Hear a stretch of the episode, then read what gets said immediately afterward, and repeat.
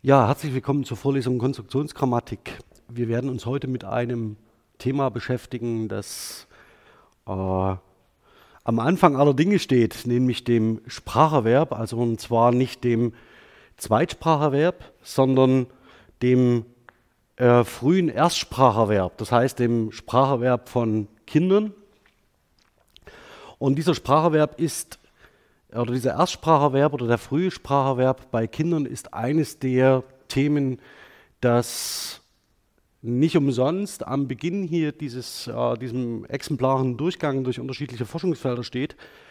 Denn es ist tatsächlich so, dass der frühe Erstspracherwerb ein Thema ist, das in der Konstruktionsgrammatik auch sehr früh aufgegriffen wurde als ein relevanter Gegenstand für die Auseinandersetzung mit Sprache. Warum? Wenn Sie sich zurückerinnern an die Frage, warum bestimmte grammatische Modelle oder wie bestimmte grammatische Modelle aufgestellt sind, so ist es so, dass die generative Grammatik mit einem äh, regelbasierten Ansatz, mit einem normativen ähm, Apparat im Hintergrund bestimmte Strukturen, die Kinder oder auf die Art und Weise, wie Kinder Sprache lernen, nicht adäquat beschreiben konnte. Das ändert sich ab dem Zeitpunkt, ab dem äh, Michael Tomasello die Konstruktionsgrammatik rezipiert und relativ früh auf den Erstspracherverb eingeht und das System, das aus der kognitiven Grammatik herkommt, äh, über Lengecker und Lakoff vor allen Dingen ähm, in die äh, Beschreibung der, des Erwerbs von Sprachstrukturen aufnimmt. Michael Tomasello ist per se kein Linguist, sondern ein ähm, Ethnologe und, oder ein Anthropologe und hat sich sehr früh beschäftigt mit der Frage, wie kognitive Strukturen ähm, sich beim Menschen auszeichnen und durch was sich das Menschsein auszeichnet. Ein paar Aspekte haben wir hier schon in der Vorlesung besprochen zu der Frage und es wird auch heute nochmal ähm, im Mittelpunkt stehen. Ja, zur Literatur vielleicht ganz kurz. Ich ähm, möchte Ihnen eigentlich im Wesentlichen drei ähm, äh, Forscherinnen vorstellen, die zu dem Thema gearbeitet haben und immer noch arbeiten. Das ist vor allen Dingen Heike Behrens, ähm, Heike Behrens und Holger Diesel, die ähm, ich Ihnen hier an, an, wenigen ausgewählten Arbeiten zeige. Sie können sehen, dass wir mehr oder weniger äh, seit den frühen 2000ern eine äh, Auseinandersetzung im äh, frühen äh, Spracherwerb bei Kindern als ein Thema für die Konstruktionsgrammatik haben. Das ist wirklich relativ früh. Und ähm, vor allen Dingen die Arbeiten von ähm, Holger Diesel ähm, möchte ich Ihnen hier empfehlen. Sie sehen, dieser 2007er Aufsatz ähm, am Ende der Liste ist ähm, erschienen in dem ersten Band zur Konstruktionsgrammatik von Anatol Stefanovic und Kerstin Fischer und im Wesentlichen nochmal aktualisiert für das äh, Handbuch ähm, of Construction, Handbook of Construction Grammar ähm, 2013. Also das heißt, das ist mehr oder weniger nochmal ein, ähm, eine Zusammenfassung der Arbeiten, die ähm, er vorgelegt hat und die auch sonst in der frühen, im frühen Erstspracherwerb vorgelegt worden sind.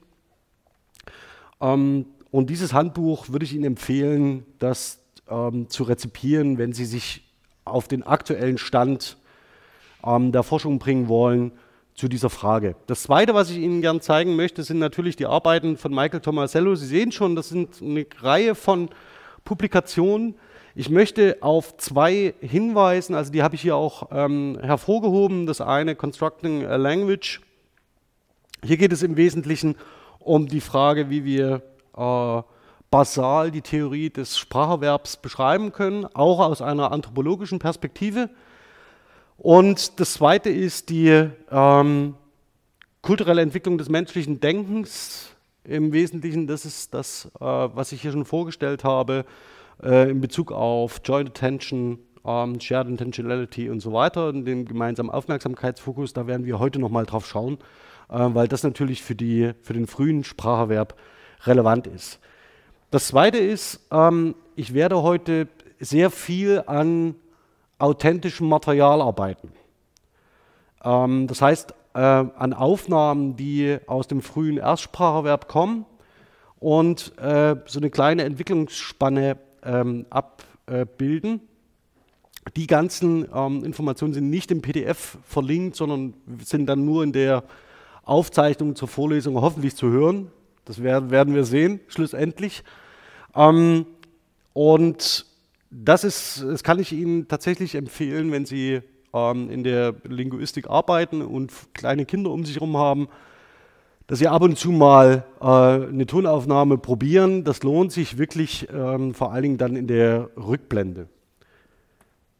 So, also, wenn, Sie, wenn wir die bisherigen Überlegungen zur Konstruktionsgrammatik uns anschauen, dann werden Sie diese Fragen, zentralen Fragen für den frühen Erstspracherwerb nicht verwundern. Nämlich die eine Frage, die hier als in einer zweiter Position steht, wie können wir denn erklären, dass Sprachwissen aus Sprachgebrauchssituationen heraus äh, emergiert, also das heißt entsteht. Und das zweite ist, welchen Eigengesetzlichkeiten folgt der kindliche Spracherwerb? Ähm, Sie wissen das vielleicht, wenn Sie, ähm, man, man, redet in öffentlichen Diskursen immer ab und zu mal so von Kindersprache, ja, so in Anführungszeichen, und meint damit irgend äh, sowas Defizitäres, was noch nicht so richtig fertig ist. Also was irgendwie sich noch entwickeln muss und äh, aber jetzt in dem frühen Stadium noch irgendwie falsch ist. Ähm, das sind so eine genannte Defizitmodelle, äh, mit denen man versucht, äh, das die Abweichung des kindlichen Spracherwerbs von dem, was sie so als Erwachsenensprache äh, wahrnehmen, zu beschreiben. Demgegenüber versucht die Konstruktionsgrammatik eine andere, äh, eine andere äh, Zielrichtung, eine andere Stoßrichtung. Und zwar, indem sie versucht, die Kinder in Interaktionssituationen und Kommunikationssituationen so zu beschreiben und ernst zu nehmen mit dem, was sie produzieren und weshalb sie es produzieren. Ähm, hier am Beispiel ist die, der, würde ich gerne den Aufschlag machen zu den Überlegungen von Michael Tomasello, der davon ausgeht, dass man vor allen Dingen in Interaktionssituationen, wenn man intersubjektiv Erfahrungen teilt und miteinander einen gemeinsamen Aufmerksamkeitsfokus ähm, etabliert, ähm, Sprache erwirbt und Sprache lernt. Ähm, das geht relativ früh los. Also Sie kennen, äh, es gibt so eine, die Forschung zum sogenannten Baby Talk. Das heißt, wenn Mütter mit ihren Kindern sprechen und auf welche Arten sie mit ihnen sprechen und wie das klingt. Ähm, und Kinder sind auf diesen Input, auf diese konkrete Interaktion massiv angewiesen. Ähm, wenn Sie alle Elemente dieses, äh, der, der Vorlesung bisher Revue passieren lassen, dann wissen Sie, dass Kinder im frühen Erstspracherwerb ähm, und wenn wir als Menschen miteinander sozial interagieren, nicht über eine angeborene Sprache verfügen. Und wenn wir nicht über eine angeborene Universalgrammatik oder Sprache verfügen, dann müssen wir mit Kindern entsprechend interagieren, um sie zu befähigen, dieses kulturelle Artefakt Sprache überhaupt zu erlernen. In der Konsequenz heißt das, sprechen miteinander, ja, oder in Situationen, Kinder in Situationen bringen, in denen miteinander gesprochen wird. Ähm, das ist eigentlich die Hauptaufgabe, ähm, wenn man sich über die äh, Bedingungen für den frühen Erstspracherwerb Gedanken macht. Also nicht parken vor Geräten, äh, nicht mit irgendwelchen äh, Grundschul-Apps äh, Wortschatz lernen lassen, sondern sprechen. Sprechen, zuhören, lesen und so weiter. Das heißt, diese ähm, äh, oder erzählen, ja, erzählen lassen, sich gegenseitig Geschichten erzählen. Das sind ähm, äh, Interaktionssituationen, die den Spracherwerb bei Kindern fördern. Und so früh sie damit, äh, je früher sie damit anfangen, umso besser. Ja, zur Wiederholung vielleicht nochmal ganz kurz dieses äh, Modell der Shared Intentionality, was hier schon etwas ausgebaut ist, ähm, um den Aspekt, dass die, das Gegenüber immer weiß, was man selber weiß, was man selber tut. Also ein relativ ähm, komplexes Geflecht von Erwartungen und Erwartungserwartungen und Erwartungshaltungen gegenüber dem anderen Und wenn man die kognitive Grammatik und die kognitive Linguistik ernst nimmt, ist das das Erste, was Kinder können. Also wozu Kinder prinzipiell in der Lage sind. Kinder sind in der Lage, Aufmerksamkeit ähm, auf sich zu, äh, zu, ziehen und vor allen Dingen suchen sie äh, gemeinsame Aufmerksamkeitspunkte mit ihrem Gegenüber. Das gelingt natürlich in den frühen Entwicklungsstadien relativ schlecht, aber ähm, sie wissen auch, vielleicht aus ihrem Umfeld, dass Eltern dazu neigen oder andere Menschen dazu neigen, auch Verhalten von Kleinkindern ähm, zu überinterpretieren. Ja? Vor Dingen, wenn sie mal lachen oder so, was sie in der Regel am Anfang nur tun, damit sie nicht irgendwie äh, äh, weggestellt werden.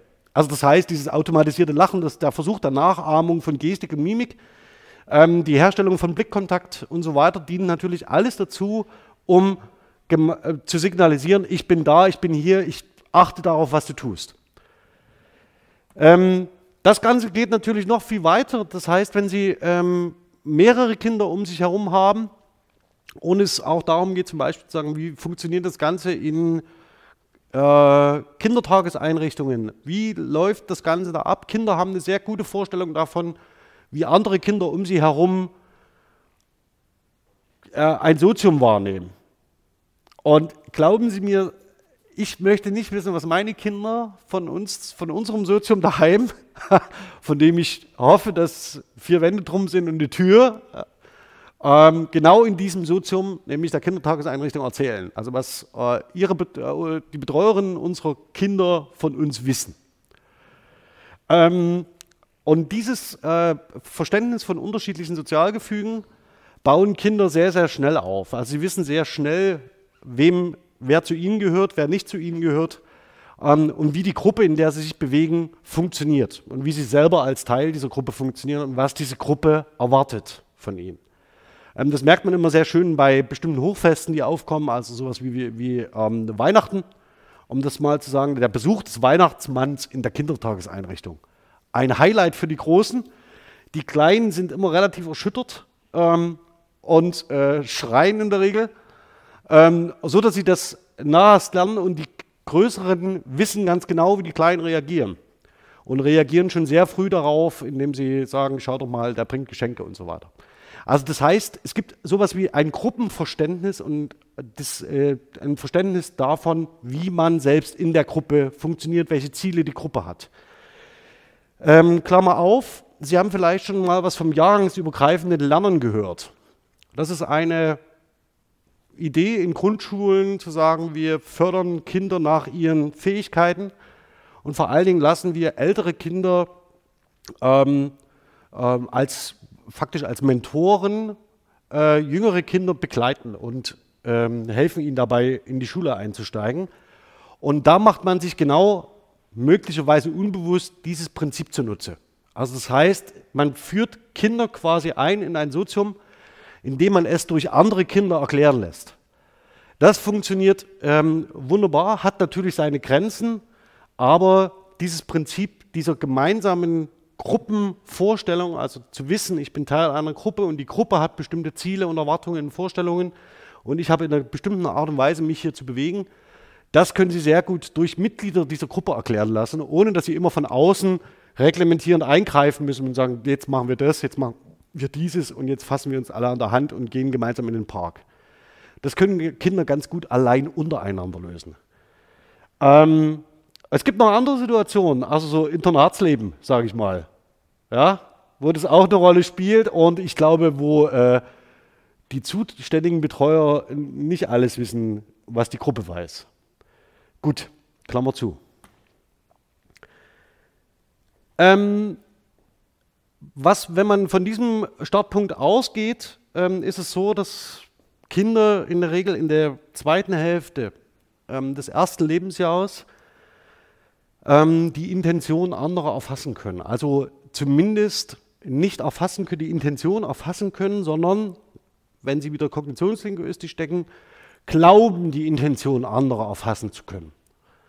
Also das heißt, das Verhalten von anderen interpretieren. Und zwar als absichtsvolles. Ähm, das hat in der Regel damit zu tun, dass man Kindern gegenüber immer absichtsvoll handelt ähm, weil man sie versucht natürlich zur Interaktion zu bewegen. Die müssen irgendwie essen, die sollen irgendwie schlafen und irgendwie soll sich ihr ganzer Tagesablauf auch irgendwie nach dem eigenen richten. Und das funktioniert mal besser und mal schlechter, siehe Zeitumstellung. Aber es ist so, dass, dieses, äh, dass das Kind versucht, an dem Sozium zu partizipieren, indem es versucht, Intentionen zu erfassen und schon in einer bestimmten Art und Weise darauf zu reagieren. Das Zweite ist, dass man, dass Sie, wenn Sie bestimmte stereotype Handlungen beobachten als Kind, ähm, diese natürlich mit bestimmten sprachlichen Äußerungen assoziieren. Das heißt, immer wenn jemand Neues zur Tür hereinkommt und sagt Hallo, dann wird, dieses kind, wird das Kind ähm, damit offensichtlich sowas wie ein Grußszenario verbinden, genauso wie eine Verabschiedung.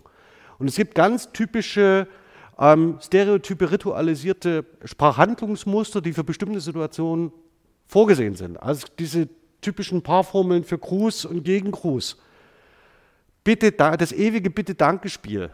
Also wissen Sie vielleicht aus Ihrer eigenen Erziehung oder aus der Erziehung anderer, wie häufig Sie darauf hinweisen, dass man um bestimmte Dinge bittet und bei bestimmten, in bestimmten Situationen Danke sagt.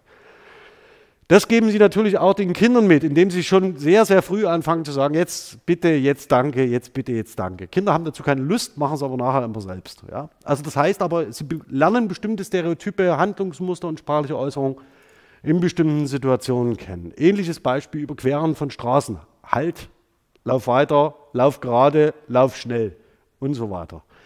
Das ist ähm, etwas, was Sie relativ schnell lernen, auch wenn Sie es selbst noch nicht produzieren können. Das Zweite ist, dass Sie, wenn man, dass Sie, dass Sie bestimmt erkennen, dass nicht nur, wenn andere Personen äh, eine intentionale Handlung vollziehen, die möglicherweise nicht auf sich bezogen sind, sondern wenn sie direkt angesprochen werden. Also wenn man Kinder direkt anredet ähm, und dann von ihnen irgendetwas erwartet. Ähm, den meisten von ihnen dürfte noch bewusst sein, wenn sie auf irgendwelchen Familienfesten sind und dann werden sie ange... Mensch, du bist aber groß geworden. Was sagen sie dann? Ja, oder nein. Also das dürfte Ihnen noch bewusst sein. Und diese Situation gibt es natürlich in allen anderen möglichen Situationen, wo Sie als Kind direkt angeredet werden und dann in irgendeiner Art und Weise zu reagieren haben. Das macht man natürlich auch, weil sie sonst relativ still vor sich hin leben und still vor sich hinsitzen und man hofft, durch Anrede direkt jemanden so zu inspirieren, irgendwie ins Gespräch zu kommen, bei Adoleszenten auf die Frage, du bist aber, die Aussage, du bist aber groß geworden, scheitert das in der Regel kolossal, weil das der Gang der Dinge ist und sie sich selbst nicht beim Wachsen beobachten. Aber Sie sehen, das ist eine ganz, ist eine typische Form der Anrede, ähm, die äh, vor allen Dingen in der direkten Interaktion, vor allen Dingen zwischen Vater und Kind oder Mutter und Kind, äh, eine sehr, sehr große Rolle spielt, auch wenn das Kind selbst nicht reagieren kann. Das nächste, was Sie beobachten, was Kinder beobachten, ist die Interaktion zwischen Erwachsenen ähm, und die so ein Wechselspiel produzieren. Ja? Also das heißt, es gibt bestimmte monologische ähm, Formen, die immer wieder beobachtbar sind. Es gibt bestimmte direkte Anreden, die durch Kinder beobachtbar sind. Und es gibt vor allen Dingen diese dialogischen Situationen, die ganz stereotyp sind, die sie immer wieder beobachten und die relativ schnell dazu führen, dass sie sich bestimmte Muster etablieren. Also gibst du mir X, hat in der Regel zur Folge, dass irgendjemand etwas gibt. Und das kann die Butter sein, das kann das Messer sein, das kann ein Stift sein, das kann ein Blatt Papier sein. Und dann haben sie so einen ritualisierten Handlungsablauf, der mit verbaler Kommunikation parallel geht. Das heißt, die Menschen bewegen ihre Körper und sprechen dabei. Und das ist das erste Spiel, was Kinder in der Regel mit ihnen anfangen zu spielen. Ja, also ihnen Sachen zu geben. Also die irgendwie, die können noch nichts anderes, aber sie fangen an, Sachen zu geben und Sachen zu nehmen.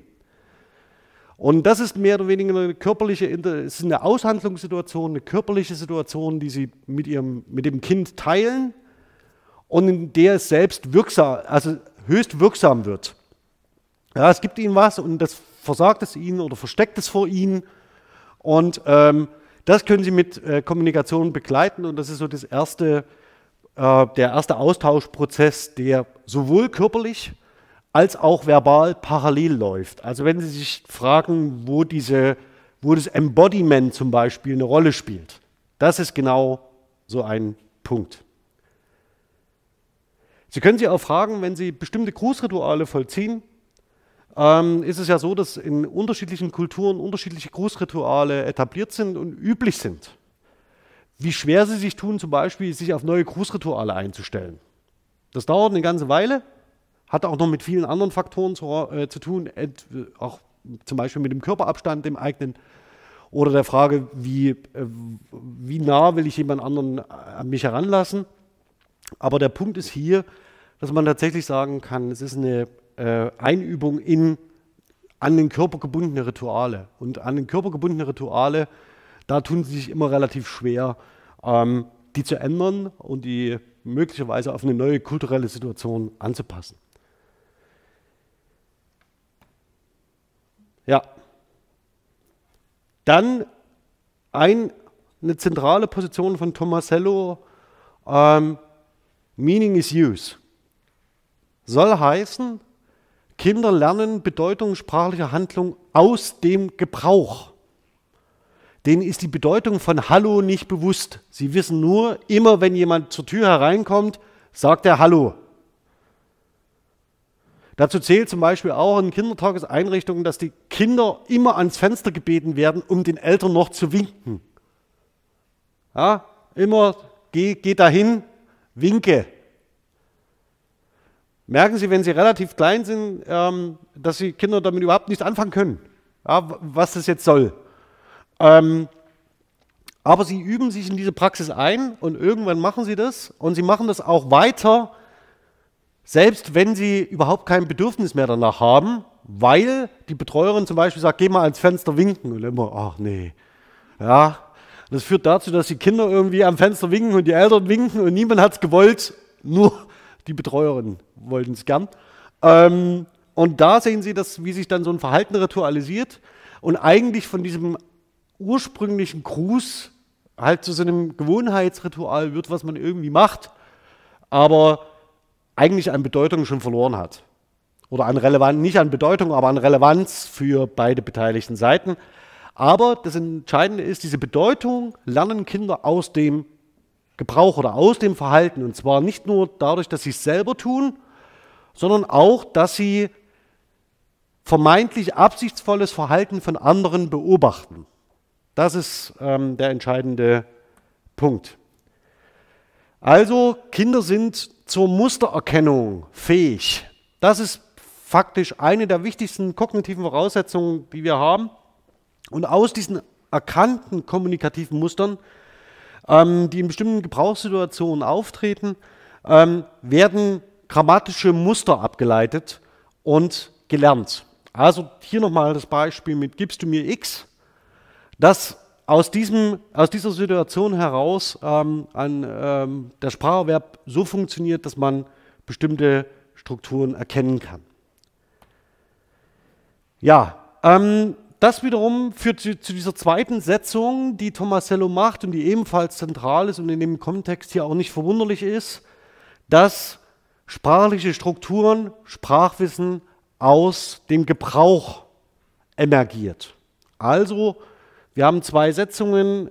Bedeutung ist Gebrauch und Sprachwissen emergiert aus Gebrauch. Heißt schlussendlich, Bedeutung steht zuerst.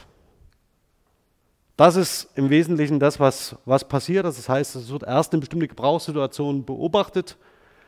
Da gehen Menschen davon aus, dass das absichtsvoll passiert, also was das Gegenüber macht. Und dann wird faktisch aus diesem, dieser Beobachtung, aus der wiederholten Beobachtung einer bestimmten Handlung eine Struktur abgeleitet und die wiederum äh, führt dazu, dass sich äh, äh, konventionell bestimmte Muster etablieren, die für das Verständnis relevant sind. Ja, schlussendlich ist es so, dass Kinder nicht, das, auch das hatte ich hier schon mehrmals betont, das sollte jetzt nicht verwundern, nicht über eine angeborene Grammatik verfügen, sondern Kinder lernen Sprache und Sprachwissen und Sprachstruktur aus dem Gebrauch, weil sie ihn als absichtsvoll interpretieren. Fallen Ihnen ähm, Handlungen ein, die man Kindern beibringen kann, die nicht absichtsvoll sind?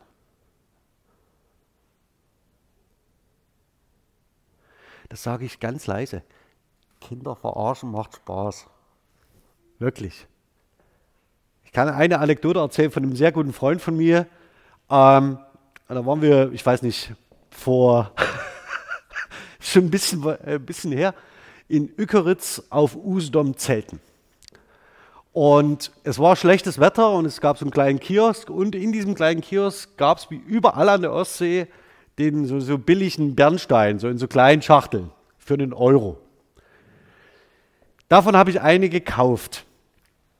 Alle so, ja, warum machst du, was soll das, ja? Und dann natürlich die, alle Elstern, oh, schön, der Bernstein und so weiter. Und er nahm einen dieser Bernsteine und rieb den so an der Hand. Und dann roch er an seiner Hand und sagte, man kann, wenn das Bernstein ist, kann man das riechen. Und ähm, ich habe ihn dann gefragt, wie er auf die Idee kommt, dass das, was da anders riechen soll. Und er meinte, seine Großmutter hätte ihm das gesagt, wenn er das macht, das würde man riechen, also das könnte auch die verbrannte Haut sein, die du riechst. Ja? Er sagte, ja, das kann schon sein. Bist du jemals auf die Idee gekommen, dass deine, deine Großmutter äh, dir dann Bären aufgebunden hat? Sagt er, nein. Ähm, sage ja, wie, wie, lief das denn ab in so einem Ostseeurlaub, in so einem klassischen? Ja, ich bin die ganze Zeit am Strand rumgelaufen und hab, ja, ich sag ja, und was hat deine Großmutter währenddessen gemacht? Ja, sie hat da gesessen und hatte ihre Ruhe. Also das heißt, sie können Kinder auch, können, können Kindern auch ein absichtsvolles Verhalten beibringen, ohne dass es eine Funktion oder ohne dass es eine Bedeutung hat oder sogar kontraproduktiv ist. Aber sie gehen automatisch davon aus, dass wenn sie ihnen das vermitteln, dass das, was sie sagen, absichtsvoll ist, also dass das eine Bedeutung hat. Und diese Handlung hatte eine Bedeutung, aber nicht die, die das Kind erwartet hat, sondern die Großmutter hatte ihre Ruhe. Ja, und das Kind hat sich die, Hand, die Haut von der Hand geschart, ja, als sie gelbe Steine drauf äh, gerieben hat. Also das heißt, das, und das können Sie mit Kindern überlegen Sie mal ganz kurz, ob Sie das aus Ihrer Kindheit kennen, so ein Verhalten, wo Sie denken, da hat Sie jemand gut ins Messer laufen lassen. Und hat sich wahrscheinlich hinter Ihrem Rücken königlich amüsiert darüber. Ähm, und das gehört, glaube ich, auch zum, zum Heranwachsen dazu, dass man solche Episoden irgendwann mal kennt. Das funktioniert natürlich mit Sprache ganz genauso. Das heißt, Sie könnten theoretisch mit Ihrem Kind in einer Nonsenssprache umgehen, oder sie könnten alle Stereotypen Handlungen vermeiden. Also hier sind eine ganze Menge Gedankenexperimente möglich und Tomasello führt auch selbst zwei oder drei dieser Gedankenexperimente vor, um zu zeigen, Kinder haben keine angeborene Grammatik, sondern sie achten und sie lernen aus dem Gebrauch in ihrer Umgebung, in, dem, in die sie gesetzt sind. Das heißt, es ist nicht nur wichtig, wenn Sie sich an die, äh, die Prinzipien ähm, äh, hier vergegenwärtigen, es ist nicht nur wichtig, dass Sie mit Kindern reden, sondern dass Sie auch in Gegenwart von Kindern reden. Das ist das, was man daraus lernen kann und ähm, das ist vor allen Dingen auch für die frühen Jahre in der Schulausbildung von Relevanz. Also nicht nur mit, den, mit dem Kind arbeiten, wie man so schön sagt, ja, sondern auch in Gegenwart des Kindes arbeiten. Das ist eigentlich ein zentraler Faktor, der hier eine Rolle spielt. Das Zweite ist, dass kindlicher Spracherwerb ähm, Eigenregeln folgt, also eine Eigengesetzlichkeit aufweist, die man auch so zu beschreiben hat. Es ist nicht adäquat zu sagen, Kinder können nicht richtig reden. Also das, äh, hören Sie auch häufiger von, von, wenn ein Kind vier oder fünf Jahre alt ist und dann kommt eins dazu, was drei Jahre alt ist, dass Sie hören, der kann ja noch gar nicht richtig reden. Ja, also das heißt, dass man seinen eigenen Status und das, und das wird so geäußert, dass man selber kaum versteht, was da gerade irgendwie gesagt worden ist. Aber es gibt immer diese Wahrnehmung von Abweichungen und Kinder definieren über die Sprache, die sie hören, auch Alter Also das heißt, sie erkennen am Sprachgebrauch von Kindern auch, ob es jemand ist, der auf ihrem Niveau schon mitschwimmt oder ob es ein Kind ist, das jünger ist als sie selbst. Also das sind äußere, wir, wir Erwachsene neigen dazu zum Beispiel zu sagen, es gibt so eine äh, Körpergröße, Konfektionsgröße 122, Schuhgröße 29 und dann sagen wir, ja, ist 5. Ähm, und Kinder selbst orientieren sich nicht an Konfektionsgrößen, zwar an Körpergröße, aber auch an der Fähigkeit, miteinander sprechen zu können. Und achten Sie mal drauf, dass das tatsächlich einer der Gründe ist, warum Kinder manchmal nicht miteinander interagieren können, weil sie das Gefühl haben, wenn ich dem was sage, versteht er nicht, was ich meine. Und umgekehrt. Ähm, das nächste ist, ähm, das was Tomasello beschreibt, ist, dass sich Grammatik aus sogenannten Verbinselkonstruktionen herausbildet. Jetzt die, der Punkt ist an der Sache, ich zeige Ihnen nachher, was Verbinselkonstruktionen sind. Bitte stellen Sie sich das so vor, dass Sie ein bestimmtes Verb haben wie schlagen und Kinder lernen äh, nicht, äh, sagen wir mal so, relativ abstrakte Rollen wie Agens, Patiens, Objekt und so weiter, also semantische Rollen, sondern sie lernen, dass mit diesem Verb schlagen gemeinsam andere Entitäten auftreten können, die zum Beispiel bedeuten, dass jemand schlägt, also der Schlagende, der Geschlagene und möglicherweise womit geschlagen wird. Ja, also das Instrument des Ganzen. Und diese Verbinselkonstruktion, also schlagender, geschlagenes, das wären diese Verbinselkonstruktionen, sind direkt auf dieses Verb bezogen. Zunächst. Und dann erst später in einem weiteren Schritt werden sie abstrahiert so weit, dass man sagt, okay, aus dem Geschlagenen, aus dem der schlägt, aus dem der schreibt, aus dem ähm, der einkauft, wird so etwas wie ein Agens. Das heißt, diese relativ abstrakte Struktur wird erst im Nachgang gelernt. Ähm, Sie lernen aber auf keinen Fall so eine Entitäten wie Subjekt und äh, Objekt. Das Letzte ist, dass Sie freilich mit dem zunehmenden Alter und der Erfahrung und dem Wissen, das Sie ansammeln, natürlich auch Ihre grammatischen Strukturen immer weiter ausbauen und abstrahieren. Also dass Sie zunehmend abstrakte Schemata äh, abspeichern, die Sie dann auch produktiv nutzen können. Ich zeige Ihnen heute dafür einige Beispiele. Ja, kommen wir mal zu den unterschiedlichen Phasen des Spracherwerbs, des frühen Erstspracherwerbs. Kinder benutzen, ähm, fangen ähm, in den unterschiedlichsten Altern an zu sprechen. Man sagt gemeinhin, Mädchen sind ein wenig früher als Jungs. Ähm, davon mal ganz abgesehen, ob das stimmt, ob das ein Stereotyp ist oder nicht sei es drum. Man kann jedenfalls beobachten, dass sie kurz nach dem ersten Geburtstag anfangen. Also ähm, wir haben hier die Zahlen, die Altersangabe 1, 4, das bedeutet ein Jahr, vier Monate. Fangen sie an, ähm, sprachlich zusammenhängende Symbole zu verwenden und um ein Szenario mit einem zusammenhängenden Begriff zu bezeichnen. Das Besondere ist, da sie nutzen das in der Regel, um kommunikative Ziele zu erreichen und Sie können mit einem zusammenhängenden Symbol unterschiedlich, also diese Symbole können polyfunktional sein. Also wenn Sie sagen äh, Ball, dann kann es bedeuten, dass Sie einen Ball haben, dass Sie einen Ball haben möchten oder dass Sie einfach einen Ball sehen. Und Sie benutzen dieses zusammenhängende Symbol, um alle drei Dinge gleichzeitig zu sagen, aber nur eins davon zu wollen. Ich zeige Ihnen jetzt mal ein Beispiel dafür. Mal sehen, ob das jetzt so klappt, wie ich mir das vorstelle. Noch ein Wabel, ne? Auch. Ja? Ja? Mäh, ein Schaf. Ein Waume. Ein Hundschaf. Mama. Ja?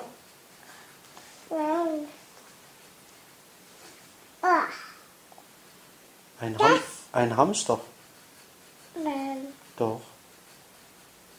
Ah, das. Das ist ein Hamster. Das. Eine Weintraube. Ein Laufrad. Ein Hamster. Das. Ein Hamster. Das. Was ist das? Zeig's mal hier. Na, das ist das Haus vom Hamster. Hamsterhaus. Ein Hamsterhaus. Und wer ist das? Gagak. Aha. Ja. Ein Fisch? Gagak. Ein Gagak ist das, ne? Kein Fisch. Gagak. Ja, wählen Sie dich. Einer. Noch einer, ne? Gagak. Ja. Gagak. Oh, was ist denn das? Oh. Aber. Erdbeere? Ja. Mmh, Das? das ist Spinat. Nein. Doch, Ja. Spinat. Ja. Ja. Nein. Ein Papagei. Papa. Papagei. Was ist denn das? Eine Banane. Das? Eine Kirsche. Das? Ist Müsli. Das? Ein Apfel. Das? Eine Leiter. Eine Leiter. Ja, ne? Papa. So. Mama. Katze. Fisch. Ein Fisch. Ein, ha ein Hase. Das? Ein Hase. Das? Na, was ist das? Mama. Papa. Ein Papagei?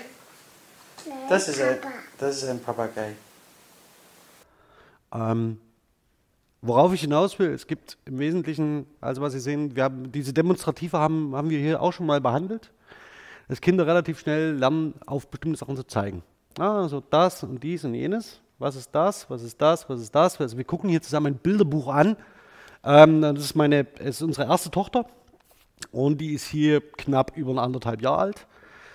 Und ähm, sie zeigt äh, bestimmte Dinge, was ist das, was und das und das und das und das. Also das sind schon so eine Kombination, von denen ich aber nicht, von denen in dem Alter nicht davon auszugehen ist, dass sie die separieren kann. Und das, sondern das ist für sie eine holistische Phrase und das.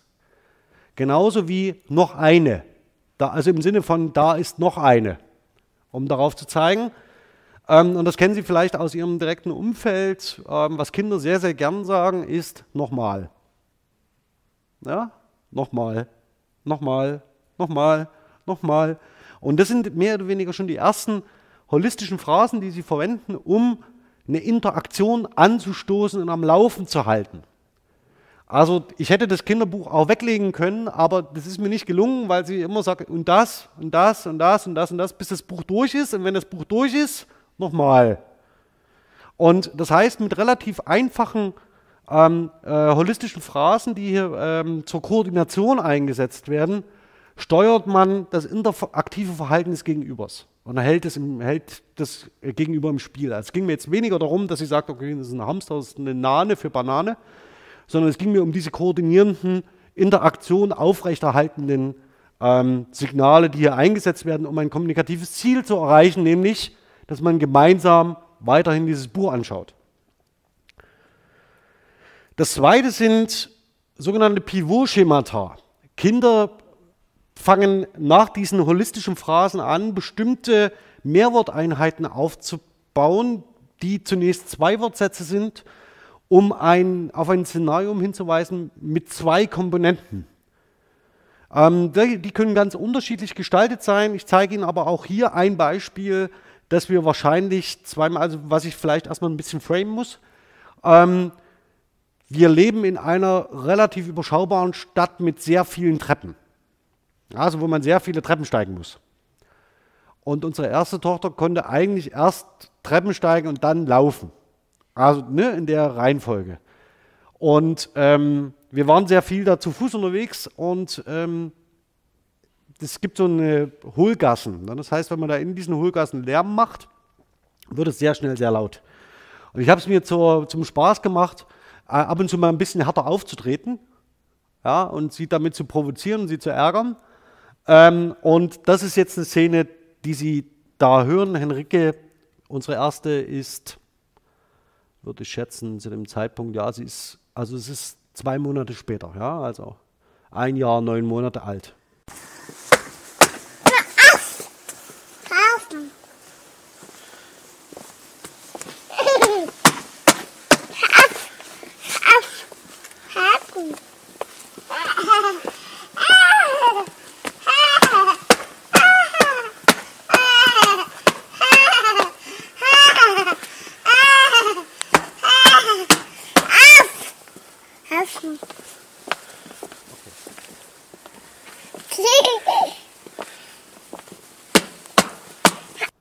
Ähm, das ist genauso ein, so ein Pivot-Schema, was sie produziert. Ähm, sie sagt, hör auf, laufen.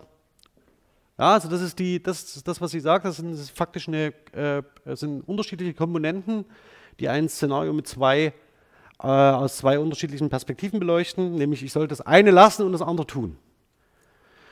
Und Sie können dieses Hör auf ist auch eine Kombination, die Sie wie und dann und das und das und das oder noch eine, noch einmal äh, ebenfalls als Holophrase sehen können. Also hör auf im Sinne von äh, einer zusammenhängenden Einheit, mit der ein Szenario beleuchtet wird. Das Interessante hier ist aber allerdings schon, dass sie faktisch zwei Dinge zusammenbindet und damit so etwas entsteht wie ein frühes Pivot-Schema, was im Wesentlichen zwei Komponenten zusammenbindet und äh, ein bestimmtes Verhalten ähm, zum Ausdruck bringt.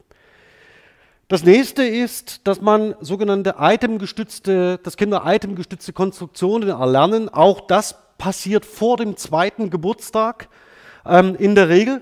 Und Sie können hier schon Beteiligte eines Szenariums benennen. Also das heißt, das ist der Punkt, an dem Kinder sehr früh anfangen, ähm, sogenannte Verbinselkonstruktion auszubilden, die Tomasello beschrieben hat bei zweijährigen Kindern und sehr früh schon wissen, aha, das ist der Geschlagene und das ist derjenige, der schlägt. Und diese Verbinselkonstruktion, also man würde eher sagen, so etwas wie, wir haben es in der letzten Vorlesung, habe ich das als so als Frame-Element bezeichnet. Ja, also das heißt, das können Sie sich jetzt mal so als Brücke ähm, vorstellen. Die werden zunächst an bestimmte Verben gebunden und später von diesen Verben abstrahiert auf äh, abstraktere semantische Rollen. Das, wie gesagt, ist im Alter von zwei Jahren bereits. Weiteres Beispiel. Ähm, genau. Ich bin noch nicht fertig. Ich hab deine Brille. Hast meine Brille?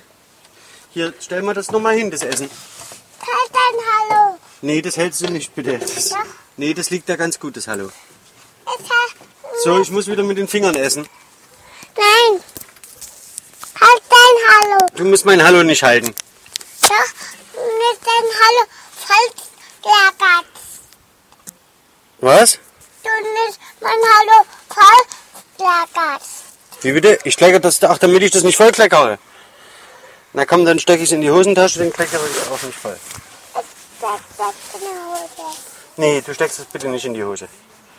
So, ähm, ich gebe es ihr deswegen nicht, weil mit diesem Telefon die Aufnahme läuft. Ja, also dieses Telefon lag faktisch mit uns am, am, äh, auf unserem Tisch.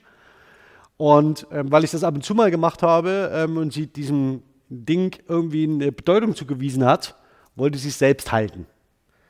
Also was sie sagt, ich halte dein Hallo ähm, und du nicht dein Hallo vollkleckerst. Das ist das, was sie im Wesentlichen dann als nächstes produziert. Das ist dem, in dem Alter schon relativ früh, weil es sehr, äh, schon relativ schnell sehr komplex wird. Aber Sie sehen, ähm, was wir hier dazwischen haben, sind sehr, sehr wenige Monate. Ja, also das heißt, es ist faktisch ein halbes Jahr zwischen äh, da ist äh, und das und das und das, ja, und Papa für Papagei, äh, zwischen Hör auf laufen und ich halte dein Hallo.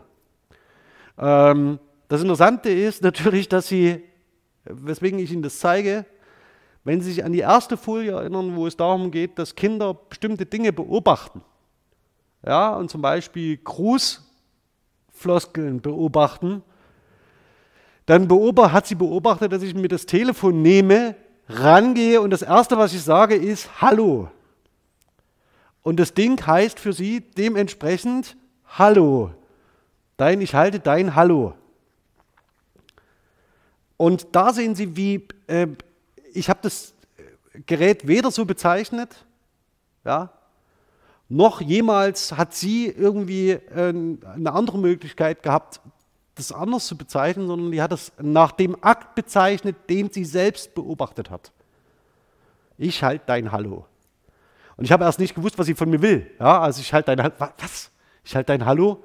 Ähm, aber es ist das im Wesentlichen, das, was, wenn, sie, wenn man eine Evidenz braucht dafür, wie Kinder Sprache lernen, das ist eine. Also aus einem beobachteten Akt abgeleitet eine Funktion dieses Dings. Das Ding hat Bedeutung. Und was hat es für eine Bedeutung? Ich kann Hallo sagen damit. Das ist äh, das, was Sie gerade gehört haben. So, das Ganze wird noch abstrakter und noch komplexer, ähm, je älter Kinder werden. Und Sie können eigentlich davon ausgehen, wenn Ihr Kind früh anfängt zu sprechen, dass Sie im Alter von drei Jahren schon so weit sind, dass Sie sich mit dem Kind von, also vernünftig, ja, bitte in Anführungszeichen, unterhalten können. Ähm, und dann laufen Sie relativ schnell Gefahr, die kognitiven Fähigkeiten Ihres Kindes zu überschätzen.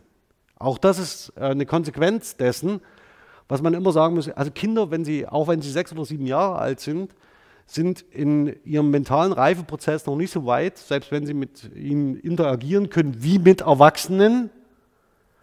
Es bleiben und sind Kinder, die in ihrer Entwicklung sind. Ich zeige Ihnen jetzt aber ein Beispiel, das habe ich hier schon mal ganz kurz anzitiert, das ist, ist zum Witzen, ist nicht zum Witzen. Ähm, ganz kurz zur Situation. Ähm, wenn man Kinder abends ins Bett bringt, in der Hoffnung, dass sie bald schlafen, ähm, das ist eine Hoffnung, die über viele Jahre bitter enttäuscht wird. Ähm, dann ist es so, dass man ihnen unter anderem Märchen erzählen kann. Und das haben wir auch gemacht oder machen wir immer noch. Ähm, und ich habe dummerweise den, so einen, äh, den Almanach äh, von äh, Die Karawane und in der Karawane sind drin äh, das Gespensterschiff, ähm, die, das Märchen von der abgehackten Hand, der Kalif Storch und der kleine Muck. Und ich habe den Fehler gemacht, meiner Tochter zu sagen, dass da drin ein Märchen von der abgehackten Hand vorkommt. Also ich habe die Titel vorgelesen und es war ein Fehler. Ähm, weil sie dann natürlich das Märchen von der abgehackten Hand hören wollte und ich dachte, das ist nicht so ideal jetzt kurz vorm Einschlafen. Okay, also und daraus entwickelt sich aber ein Streit und den hören Sie jetzt. Also schon auch mit dem Gequengel, mit der quengeligen Stimme eines müden Kindes, das müssen Sie mal ertragen jetzt. Warum bist du nicht mehr meine Tochter?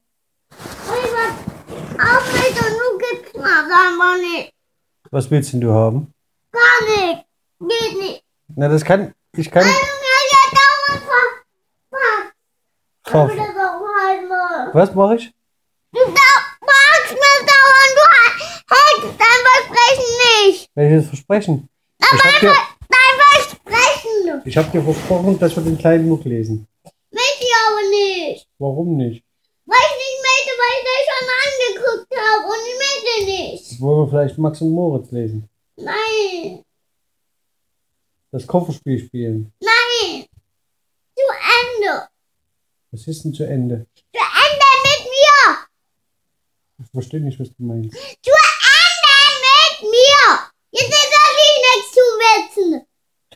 Jetzt ist nichts zu wissen. Du, hab dir gleich die Hand ab. Ich hab dir was gleich die Hand ab. Und zwar beide. Ich hab dir gleich alles ab. Es gibt das Wort Witzen, gibt es nicht. Das ist nicht zum Witzen. Dann muss man sagen, es ist nicht zum Lachen. Das Wort Witzen gibt es nicht. Und wieso hackst du mir beide Hände ab? Weil du mich dauernd abdrehst. Was? Du drehst mich dauernd ab. Wollen wir uns wieder vertragen? Nein. Warum nicht? Weil ich mich mir mit dir vertragen möchte. Aber das Märchen von der abgehackten Hand kannst du wirklich nicht bekommen. Das geht nicht. Und das Gespensterschiff, das geht auch nicht. Alles andere mit dir auch nicht. Also geht alles nicht. Ja doch, das Kochspiel geht und das Zahlenspiel. Alles nicht.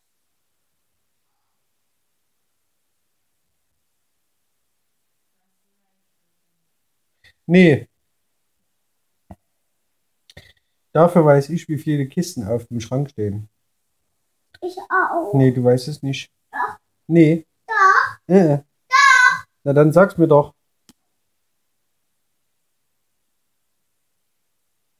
Sechs. Bäh. Aber ich zähle sieben.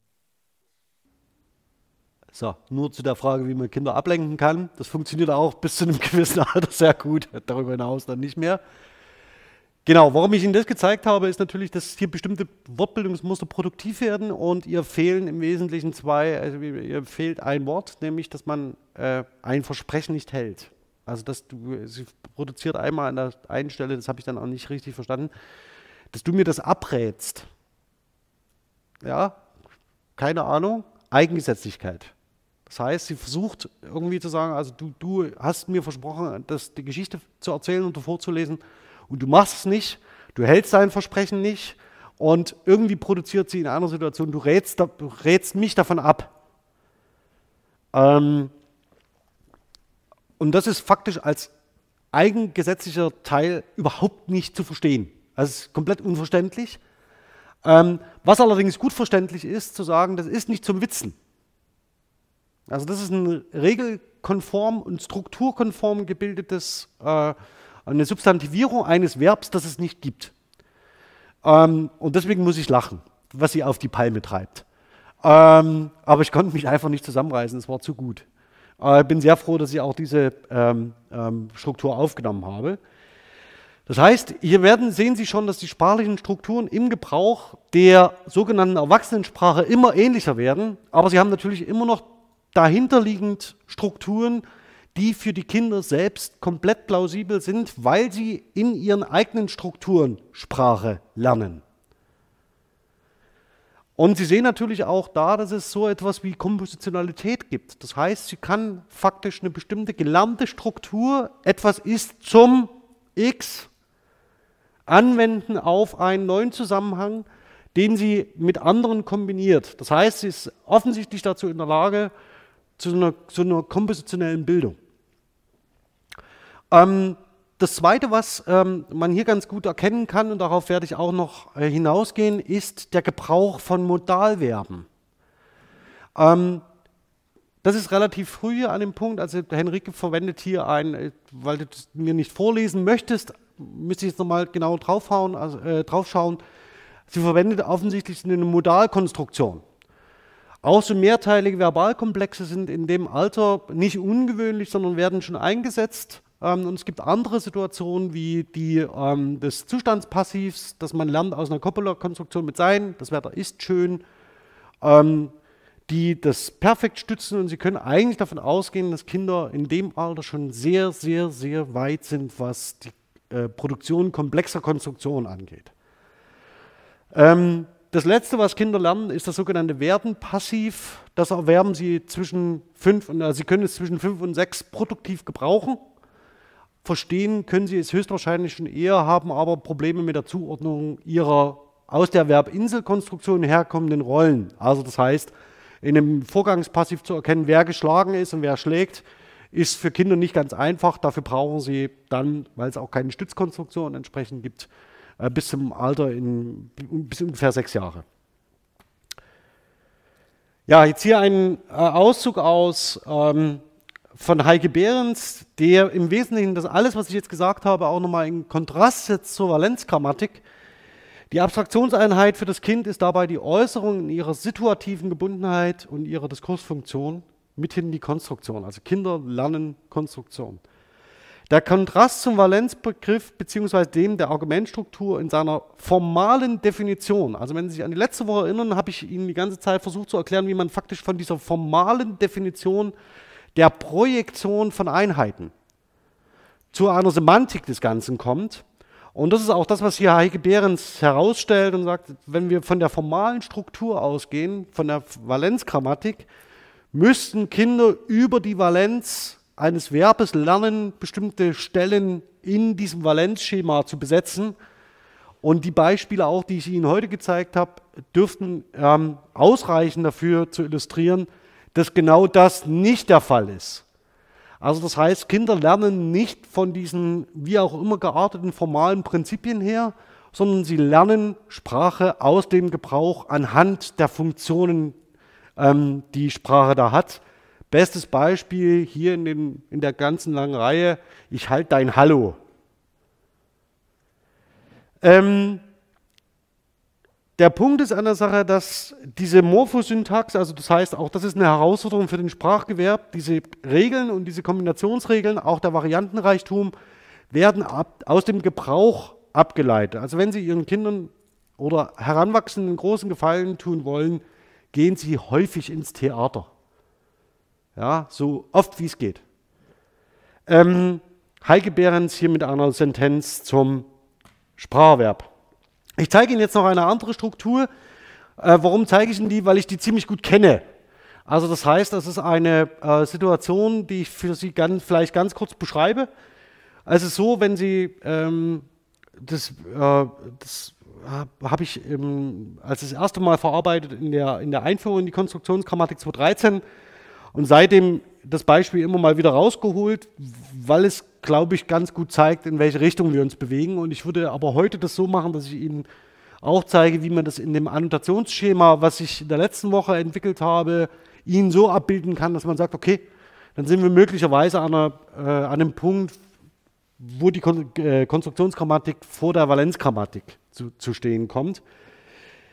Ähm, zumindest in unserem Kinder, äh, Kindergarten ist es so, und ich kenne aber auch andere, die mir das bestätigen, wenn man als Elternteil in den Kindergarten kommt, irgendeines der Kinder einen entdeckt und dann die Zuordnung trifft, ja, es gibt ja irgendwie zwei Kinder oder drei, die irgendwie zu diesem Alter gehören. Ähm, der erste, der einen entdeckt, brüllt, äh, entweder Henrike abgeholt oder Leonard abgeholt oder äh, Leonard ist unser Ältester. Und ähm, ich habe mich immer gewundert, wie das funktioniert oder was da dahinter steckt. Wenn Sie das rein syntaktisch interpretieren, ist es so, dass das eine enge Apposition sein könnte, also dass irgendwie so ein nachgestelltes Adjektiv ist. Möglicherweise liegt dahinter aber auch eine komplexe Konstruktion, die Sie möglicherweise kennen, also ein Zustandspassiv oder als ein Vorgangspassiv, also im Sinne von Leonard ist abgeholt oder Leonard wird abgeholt. Nur hat es nie irgendjemand gesagt, ja, sondern immer nur Vorname abgeholt. Und das benutzen alle Kinder, also auch die, die gerade erst sprechen können, plus alle Betreuerinnen sodass es einfach nicht herauszubekommen war, was sie meinen. Ja, also, also ich konnte auch nicht fragen, weil wenn, wenn man fragt, macht man es kaputt, äh, dieses Setting. Und das Ganze ähm, lässt sich, also müsste man also als so ein Pivot-Schema beschreiben. Also als ein Schema, das mehr oder weniger aus zwei Worten besteht. Es gibt ein Bewusstsein, dass irgendein Handelnder beteiligt ist, also nicht noch nicht mal Handelnder, aber es ist irgendeine Entität beteiligt und mit der passiert irgendwas. Ähm, und es ist offensichtlich eine bestimmt, ganz bestimmte Kommunikationssituation gebunden, die von allen Kindern relativ schnell gelernt wird. Also das heißt, immer wenn ein Typ kommt, der größer ist als ich und der offensichtlich jemandes Vater oder Mutter oder sonst wer ist, dann wird gerufen, ich habe es gesehen, ähm, da ist deine Pers äh, Bezugsperson. Also es hat auch eine deiktische Funktion. Und zwar einmal auf die Bezugsperson, die kommt, und einmal auf sich selbst, denn man selbst hat es ja gesehen. Also man ist der Erste, der es gesehen hat. Oder die Erste. Ja, also ich, ich rufe es raus, dann habe ich das identifiziert und alle rennen wie verrückt durch die Gegend. Ähm, das funktioniert immer gut, jeden Tag. Also ähm, begleitet mich seit 2008.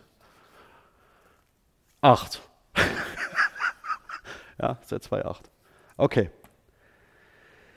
Jetzt könnte man sich ja fragen, was das Ganze ist. Ich bilde Ihnen jetzt mal hier die, die Situation, also diese, dieses Schema der Konstruktion ab, so wie wir letzte Woche aus der Vorlesung rausgegangen sind. Also Sie haben erstmal irgendwie sowas wie ein Objekt. Ja? Also wir nennen es mal Paul. Und dieses Objekt, was auch immer es ist, ja, dem weist man eine Eigenschaft zu. Also sagen wir, Paul abgeholt dass, äh, wenn Sie auf einer verbalen Argumentstrukturebene operieren und wenn Sie möglicherweise hier, das sind schon Frame-Elemente, ähm, äh, die hier benannt sind, dann ist es so, dass Paul möglicherweise sowas ist wie eine Entität, wie auch immer die geartet ist. Und es wird dieser Entität ein Nachzustand zugewiesen. Also über das Perfektpartizip, Perfektpartizipien bedeuten Perfektivität, das heißt Abgeschlossenheit. Im Wesentlichen wird ihm ein Nachzustand zugewiesen oder einfach eine Eigenschaft, also ein Status. Das Problem ist, es gibt kein Verb. Das ist nicht da. Die Valenzgrammatik würde jetzt solche, äh, sowas sagen wie, ja, die Valenz steckt doch im Perfektpartizip. Da ist doch so eine Mikrokonstruktion drin, die faktisch voraussetzt, dass es sowas wie eine Handlung gibt. Das Problem ist, das steht nicht da. Und das Problem ist auch, glaube ich, dass Kinder nicht eine Mikrokonstruktion realisieren eines vorher abstrakt gedachten Vorgangs, sondern die produzieren ein Pivotschema, nämlich irgendeine Entität und irgendeine Eigenschaft. Okay, jetzt sehen wir mit, mit unserem Muster hier mit 7 mal x ziemlich schlecht aus. Jetzt könnte man ja annehmen, ja, Moment, vielleicht steckt das dahinter. Also vielleicht ist es eine reduzierte äh, Konstruktion, also die in der kommunikativen Perspektivierung ähm, das Verb auslässt. Das mag sein, aber auch das realisieren die Kinder nicht. Das wäre jetzt keine große Hürde irgendwie noch daran sein zu realisieren.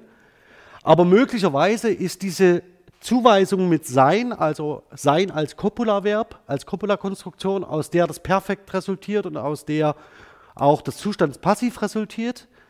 Also in einigen Forschungen spricht man davon, dass man so eine äh, sogenannte Resultativkonstruktion hat und alle diese Formen vereint, ähm, wofür sehr viel spricht im Übrigen, dass man sagt, okay, das wäre sowas wie ein Objekt, also eine Entität, und ich weise dieser Entität eine Eigenschaft zu. Also in dem Sinne, wenn ich einen Elter identifiziere, das schreie, dann sage ich damit zwei Dinge. Erstens, da ist jemand deiner Erziehungsberechtigten gekommen und zweitens, dein Zustand ist jetzt ein anderer. Also du bist nicht mehr hier oder die Tür ist nicht mehr zu, sondern du bist abgeholt. Nur steht es da nicht. Und es sagt niemand. Ja, das ist mein Problem.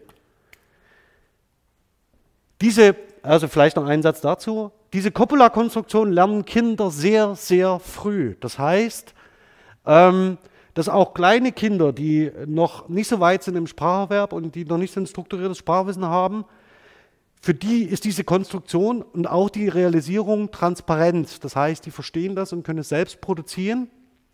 Und wenn sie es nicht verstehen, dann können sie es als Pivot realisieren. Aber diese Coppola-Konstruktion mit Sein wird sehr früh erworben und es ist eine Konstruktion, die man hier faktisch als Stützkonstruktion dahinter annehmen könnte. Und wir reden da im Alter von drei bis vier Jahren, können das alle Kinder verstehen wenn es keine Pathologien gibt. Ja? Also das heißt, das ist, ist plausibel, das anzunehmen, dass diese Konstruktion dahinter steckt. Aber sie wird nicht realisiert. Etwas unplausibler ist das Werden passiv. Ja, also im Sinne von, es gibt eine Zustandsänderung. Also ich weise nicht nur einen Zustand zu, sondern es gibt eine Zustandsveränderung im Sinne von, Paul oder Leonard wird im Moment abgeholt. Und irgendwann wird er soweit sein, dass er abgeholt ist. Diese Konstruktionen lernen Kinder sehr viel später. Das heißt im Alter von fünf bis sechs Jahren. Und es ist aus diesem Grunde wahrscheinlicher, dass sie in dem frühen, vor allem von kleinen Kindern, entweder nicht transparent verstanden wird oder dass sie mehr oder weniger ja, also dass sie als Pivot-Schema zwar gelernt wird, aber nicht verstanden wird, weil sie nicht transparent ist. Das spricht eigentlich aus Spracherwerbsperspektive gegen das Werden passiv. Ähm, was man aber machen kann, ist, dass man sagt, ja, es ist eine eigengesetzliche Konstruktion, die Kinder eben so lernen. Also es ist ein Pivot-Schema, das ohne finites Verb auskommt. Also sie weisen einer Entität eine Eigenschaft zu, brauchen dazu aber kein Verb. Und das können sie konstruktionsgrammatisch tun. Und ich würde jetzt im Moment dafür argumentieren, dass es sich um eine, so eine Proto-Eigenschaftszuweisung handelt. Also Askription bedeutet Eigenschaftszuweisung, dass man einer Entität, wie auch immer gearteten Entität, eine Eigenschaft zuweist. Es kann ein Status sein oder ein Nachzustand. Es gibt übrigens kein gutes englisches Wort für Nachzustand. Das ist sehr ärgerlich finde. Okay, und damit könnte man sagen, damit hätte ich die Konstruktion beschrieben. Also das heißt, ich habe die kommunikativen Realisierungen, aber ich muss mich darauf einlassen, dass ich eben nicht von der Valenz aus argumentieren kann. Also wenn Sie von der Valenz aus kommen, müssen Sie sagen, ist defizitär, ist eine Ellipse. Aber Sie können die Konstruktion, deren Realisierung nicht in Gänze beschreiben und auch nicht darstellen. Und dann ist Folgendes passiert. Ähm, also ich habe ähm, von 2008 bis 2013 habe ich mir diese Beispielsätze angehört. Ja, abgeholt, abgeholt, abgeholt, abgeholt. Und 2015, also sieben Jahre später, ähm, sagte Max im Kindergarten, Henrike, du bist abgeholt. Und damit hat er faktisch dieses Muster expliziert. Also zumindest aus seiner Perspektive. Ja, das heißt nicht, dass es generalisierbar ist, aber er hat aus seiner Perspektive dieses Muster expliziert und es ist eben in seiner Perspektive kein Werden passiv gewesen, sondern es ist eine Zustandszuweisung mit Sein. Ähm, war ich sehr dankbar für, weil man dann nach, äh, nachträglich eigentlich diese äh, Struktur bestätigt hat. Zumindest für Max. Für alle anderen kann ich nicht sprechen. Aber möglicherweise ist es das genau das, was dahinter steckt nämlich dass man ein Pivotschema realisiert hat, was aber auf eine Zustandszuweisung hinausläuft. Im Spracherwerb, aber wenn man das einzeln so abbildet, sollte man das systematisch machen und nicht sagen, das wird irgendwann mal ein Zustandspassiv und es ist jetzt noch defizitär, sondern man könnte das als Vorstufe beschreiben für, eine, für die Erlernung einer Struktur der Eigenschaftszuweisung.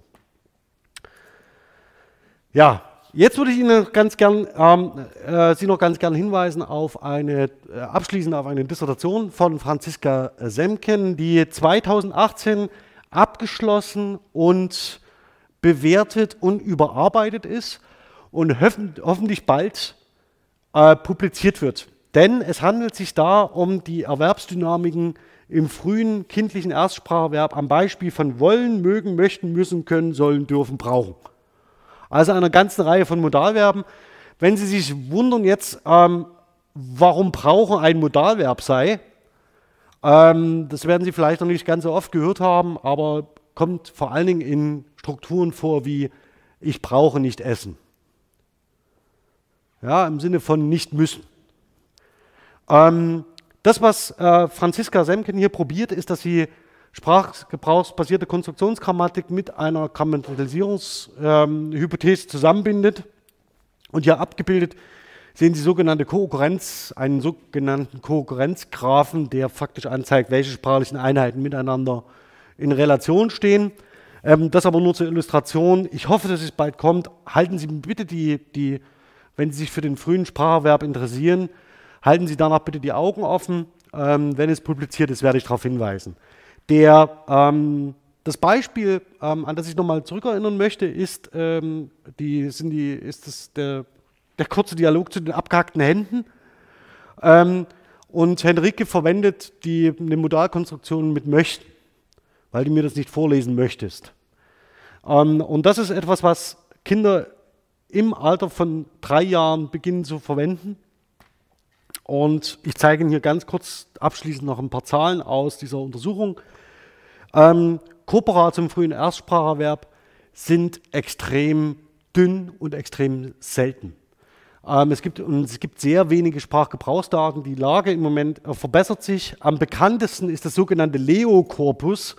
Das Leo-Korpus heißt nicht, es ist irgendwie keine verrückte Abkürzung, der Junge heißt Leo. Ähm, und Sie sehen hier, das hat auch sie verwendet und sie entscheidet sich äh, für ähm, drei Corpora, die sie näher untersucht. Das sind, ist das von Lilly, von Caroline und von Leo. Und in der linken äh, Abbildung sehen Sie die Äußerungen, die dieses Korpus umfasst. Und da sehen Sie schon, warum die meisten mit diesem sogenannten Leo-Korpus arbeiten. Das bietet am, ist am dichtesten ähm, belegt.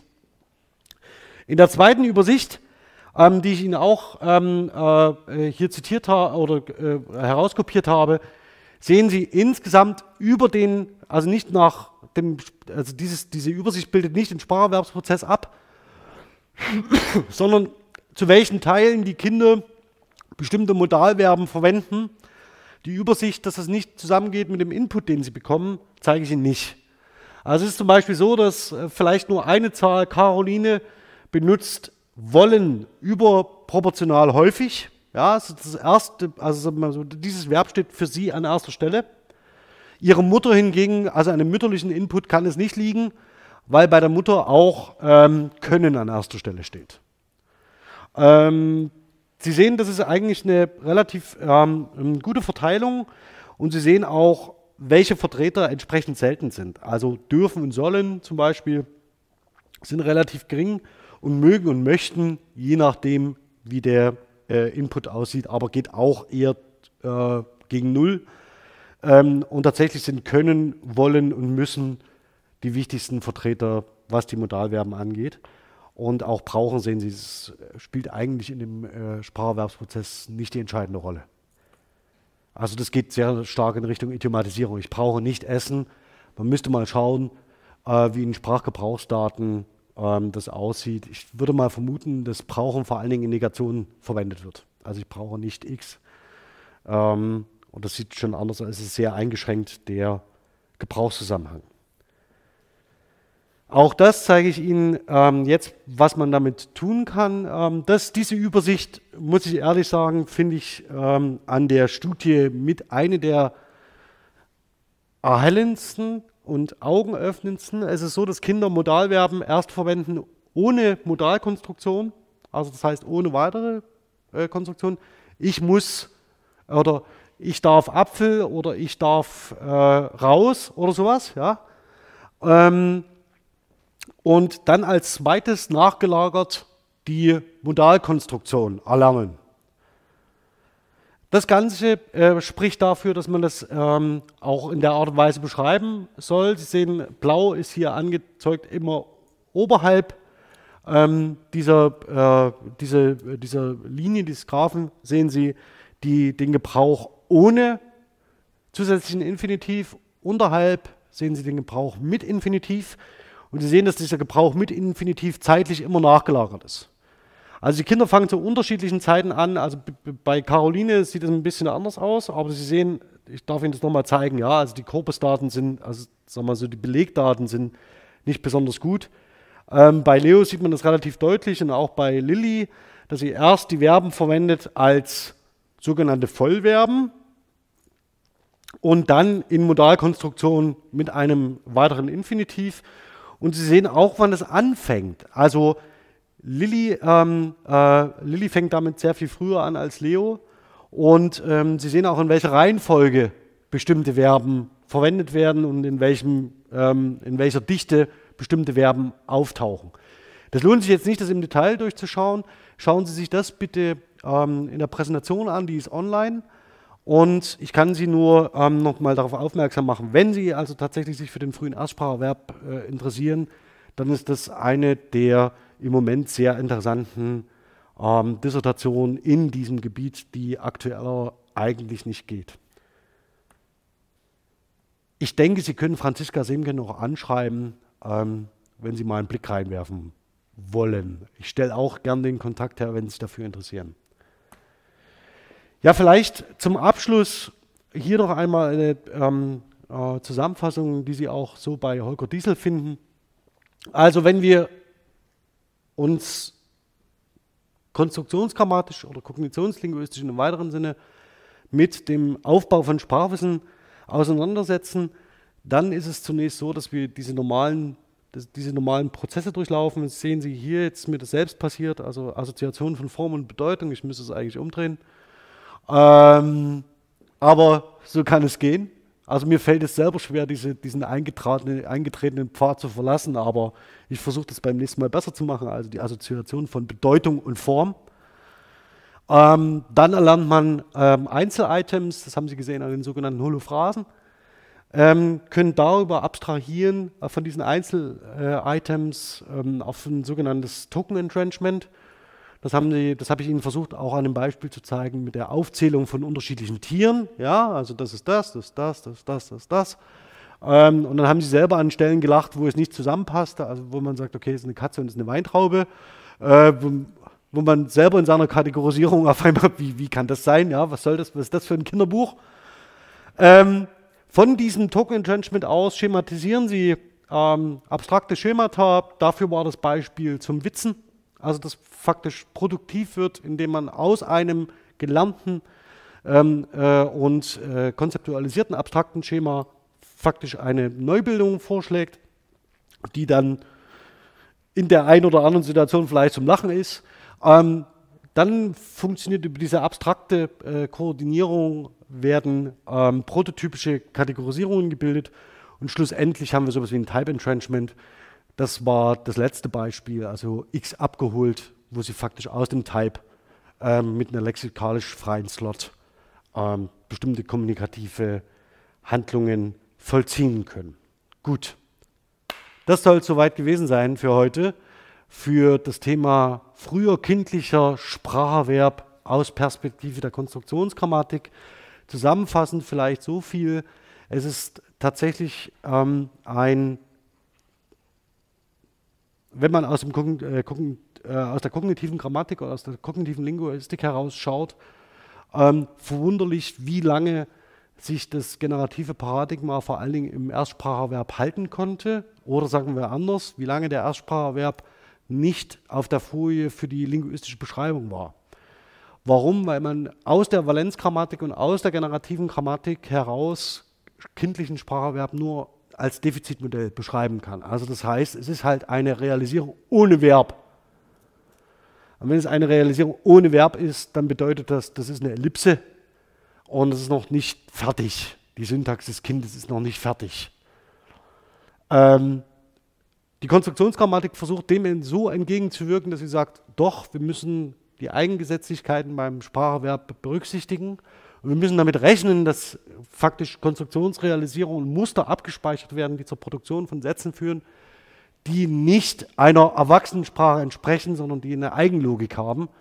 Und diese Eigenlogik müssen wir auch beschreiben. Das ist im Wesentlichen das Ziel. Gut.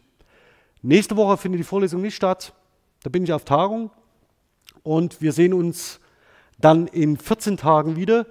Ähm, hoffentlich zur selben Zeit. Und bis dahin erstmal, ja, es scheint die Sonne. Was sonst? Ähm, ein schönes Wochenende und wir sehen uns dann in 14 Tagen wieder. Bis dahin.